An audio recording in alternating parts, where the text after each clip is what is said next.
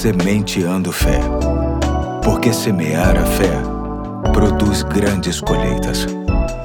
Olá, hoje é terça-feira, dia 30 de agosto de 2022. Aqui é o Pastor Eduardo e muito me alegra ter a sua companhia no início de uma nova série, cujo título é Uma Oportunidade Imperdível, que tem como texto básico o Evangelho de Marcos, capítulo 10, de 46 a 52. Diz assim o texto: Então chegaram a Jericó. Quando Jesus e seus discípulos, juntamente com uma grande multidão, estavam saindo da cidade, o filho de Timeu, Bartimeu, que era cego, cego, estava sentado à beira do caminho pedindo esmolas. Quando ouviu que era Jesus de Nazaré, começou a gritar: Jesus, filho de Davi, tem misericórdia de mim. Muitos o repreendiam para que ficasse quieto, mas ele gritava ainda mais: Filho de Davi, tem misericórdia de mim. Jesus parou e disse: Chame-no. E chamaram o cego: Ânimo, levante-se, ele o está chamando. Lançando sua capa para o lado, de um salto pôs-se em pé e dirigiu-se a Jesus. O que você quer que eu lhe faça? perguntou-lhe Jesus. O cego respondeu: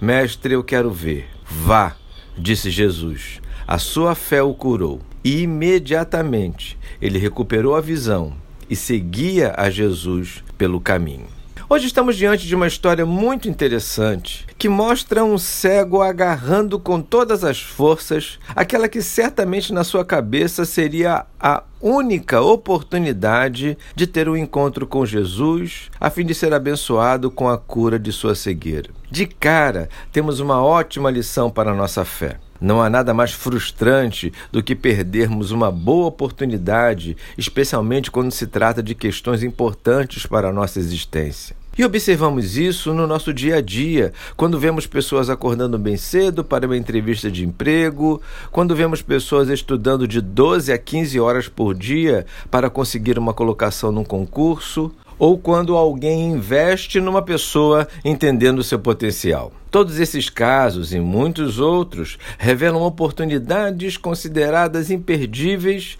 e por isso todo investimento possível deve ser aplicado. Bartimeu aproveitou a oportunidade que teve para ter um encontro com Jesus. Nós devemos fazer o mesmo. Hoje mesmo teremos chances de ouvir a voz de Deus, sendo através de uma boa leitura da Sua palavra ou até mesmo ouvindo uma canção ou uma reflexão.